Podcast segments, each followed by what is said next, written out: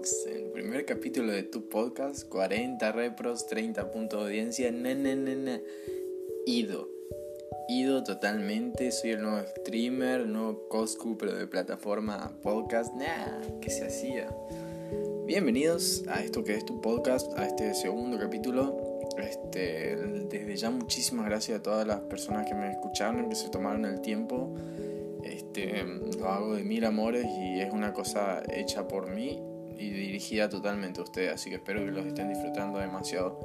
Y al fin, al fin eh, se tomaron el tiempo de hacerme una portada para esto que es tu podcast. Le mando un beso y un aplauso grande a Maru Petris, que fue la encargada de hacer esta obra de arte, que es la que están viendo en este momento.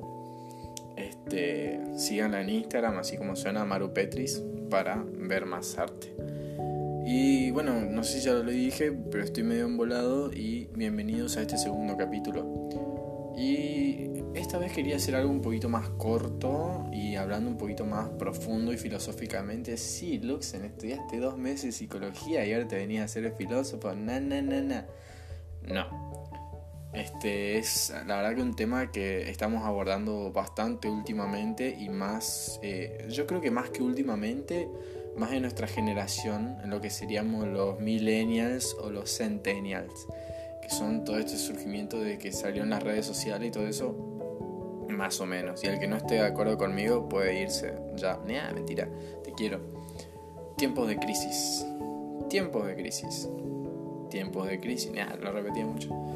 Este, ¿qué, es, ¿Qué es un tiempo de crisis o qué es lo que para vos eh, es una época de crisis o una crisis? Este, ¿Y cómo surgió hablar de este tema en un segundo capítulo? Es lo que te estarás preguntando. La verdad que yo también. Nada, estaba tirado en mi cama el otro día mirando Instagram y escuchando música. La verdad que es algo muy cotidiano últimamente en esta época de cuarentena.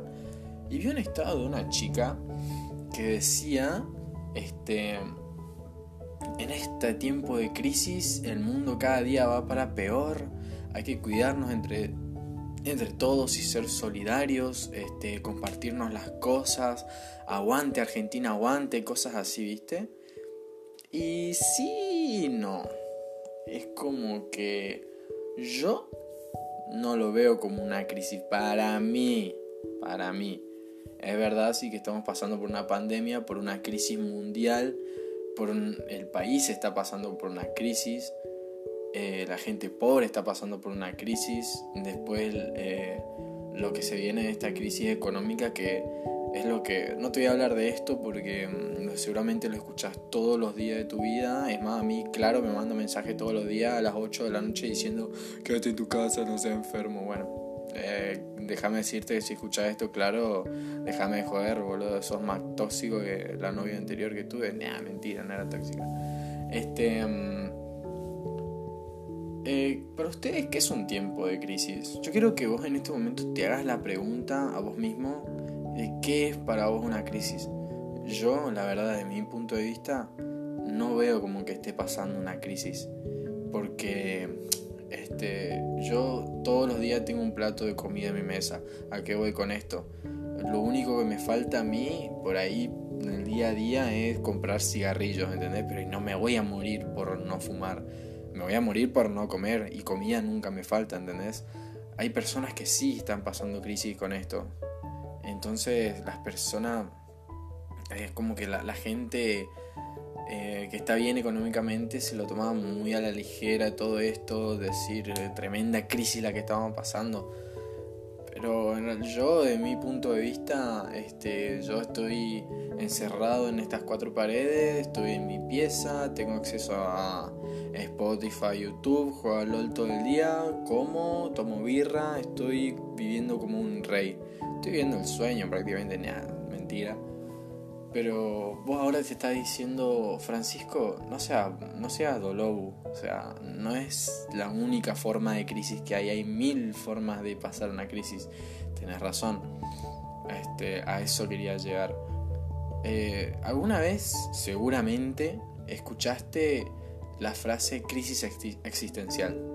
Si no escuchaste la frase crisis existencial, es porque no tenés Twitter, no tenés Instagram y vivís en la época de las cavernas y no estás escuchando esto. Pero todo lo que seríamos millennials o centennials, escuchamos la frase crisis existencial.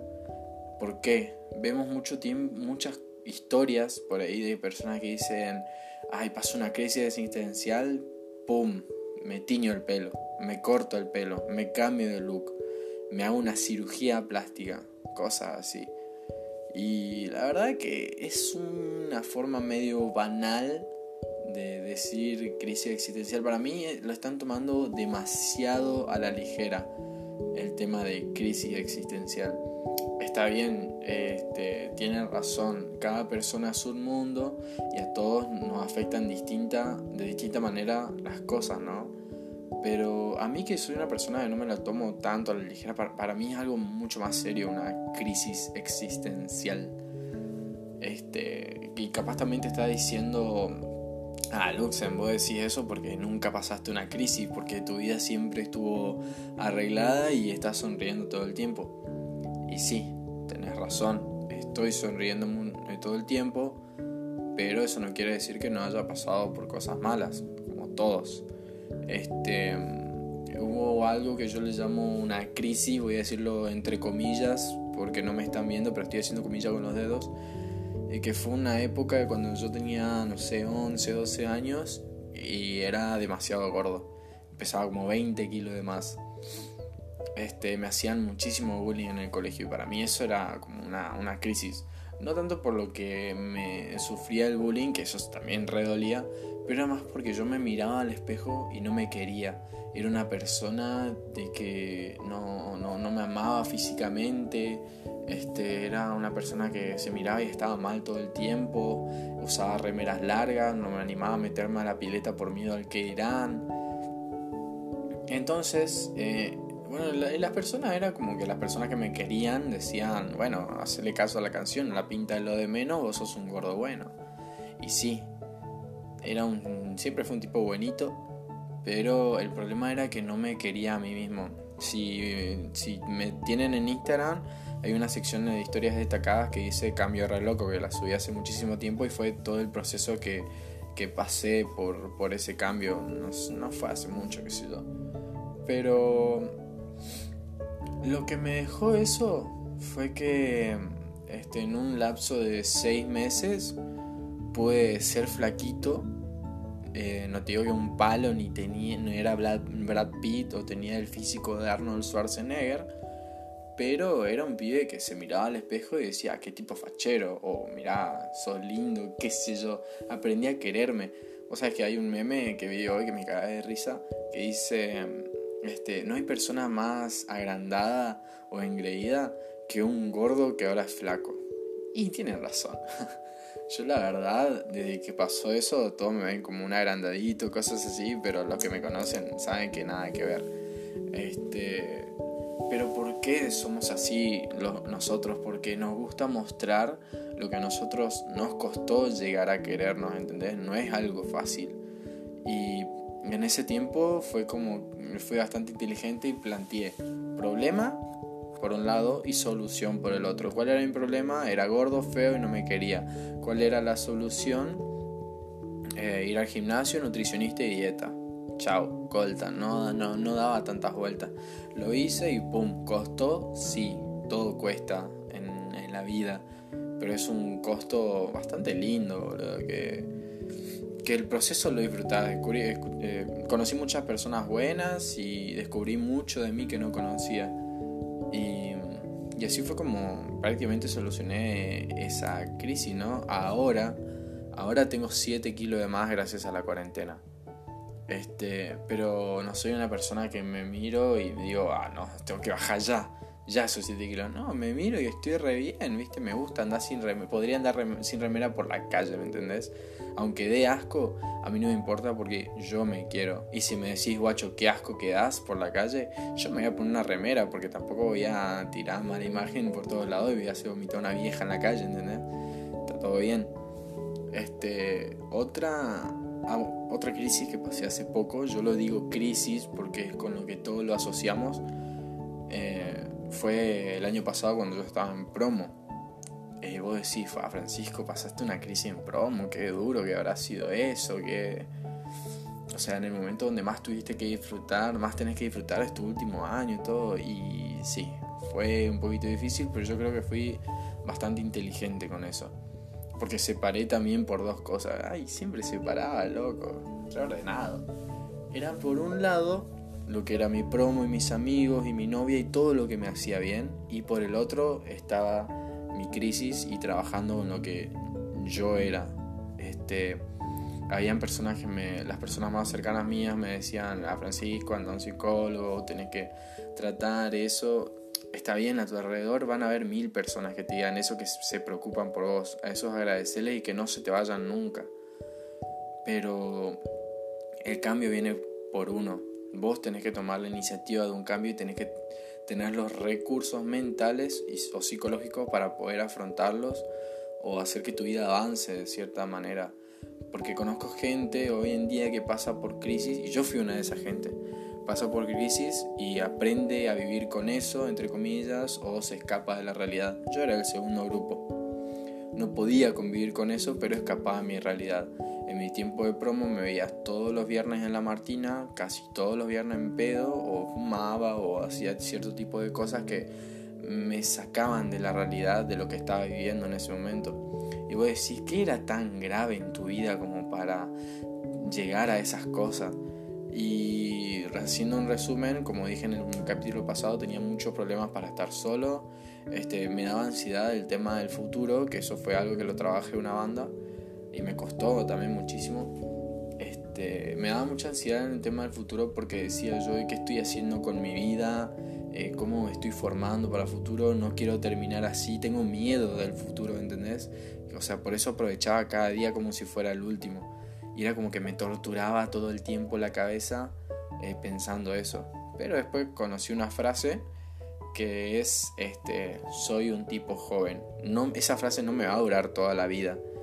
Pero tengo casi 20 años, estoy haciendo de a poco mi vida con lo que yo puedo, no me estoy torturando la cabeza diciendo tengo que ser alguien ya. No, tranquilo, relajado. Primero es la estabilidad emocional y mental después está tu futuro. Porque si vos no tenés estabilidad con vos mismo o no estás bien, no vas a poder hacer nada bien. Y eso lo aprendí por las malas. Eh, prácticamente un ejemplo es que sigo siendo promo. Yo tengo materia todavía y son cosas que me impidieron seguir en la facultad. Pero esas son cosas que no me detienen emocionalmente porque digo, bueno, las oportunidades se le dan a cada uno. Saliendo de mí, es porque ya seguramente me conocieron de más el capítulo pasado. Eh, justo, justo ayer metieron preso a un vecino mío porque lo encontraban robando. Y yo les cuento que es un vecino que a mí me vende carbón cada vez que hago asadito.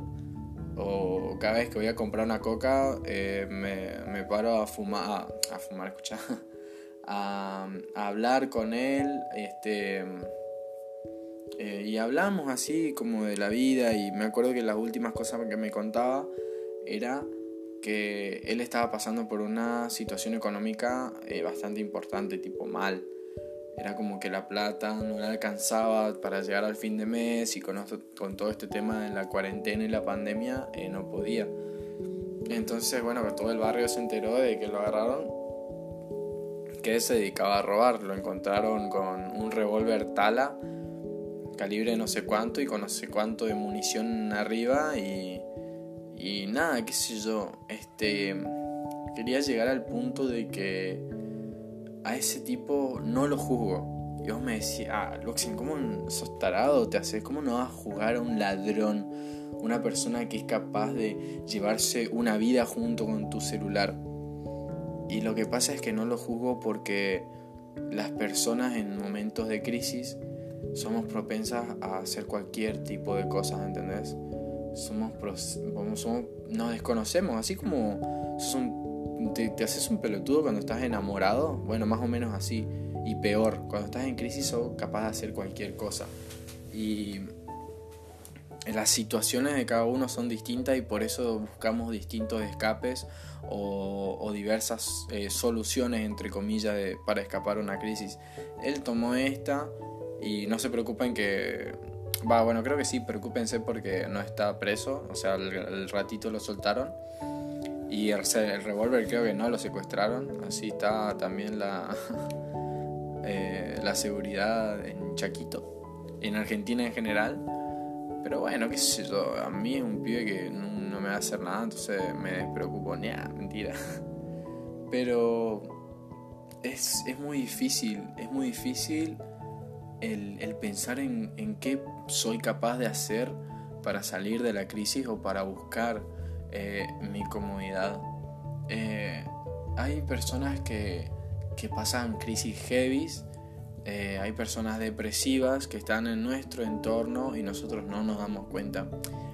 Hoy en día las redes sociales hay que sacarnos las caretas y decir sí, está lleno de pendejitos, pendejitas depresivas que todo el tiempo suben estados rezadas así o, o cosas que, que nada que ver, ¿viste? Este, a eso me refiero con que las personas se toman las cosas muy a la ligera y todo el tiempo joden con el tema del suicidio. El suicidio está muy presente, muy presente aunque no lo crean, pero me di cuenta de que la persona que más habla del suicidio es menos propensa a suicidarse, así que no te preocupes que tu amiga esa que se corta la vena mm, no creo que llegue muy lejos. Y sí, ya sé que me van a bardear por esto que me están diciendo, pero bajo mi opinión y mi experiencia les digo que es verdad. Sí, me vas a decir que hay gente que sí se cortaba las venas y pum, terminó suicidándose. Eso, eso no te lo niego, tenés mucha razón. Pero hoy en día es bastante difícil. O sea, este, conozco gente que son depresivas posta y es nada que ver con la gente que vos ves en Instagram que dicen ser depresivas. Son dos mundos totalmente distintos y eso hay que saberlo, eh, tienen que tener mucho en cuenta porque mm, no, no, no, sabemos lo que estamos pasando. Y vos decís, che, Luxan, ¿cómo, ¿cómo puedes hablar tanto del suicidio si nunca estuviste ni cerca de suicidarte? Y otra vez tenés razón, la, la razón en todo, pero todos en algún momento pensamos en la posibilidad de suicidarse. Ya sea porque no tuviste huevos, ya sea porque eh, pensaste en el prójimo y no te terminaste suicidando, porque, bueno, porque si te hubieras suicidado no estarías escuchando esto, ¿no? Pero por diversos motivos estás acá y lograste salir de eso o no y lo seguís llevando, pero yo creo que lo que mantiene a vivo uno es las ganas o la esperanza de seguir cosas así. Hay un jueguito que se llama God of War, capaz lo conoces, capaz no, es súper famoso. Em, que justo en la anteúltima entrega, el God of War 3, un juego que se los recomiendo si, si juegan Play o cosas así, habla sobre, habla sobre la importancia de la esperanza. Eh, que ahora estoy hablando como si fuera un testigo de Jehová, pero son cosas así. Este, yo tenía eh, salí de, mis problemas porque mayormente tenía esperanza en, mí mismo.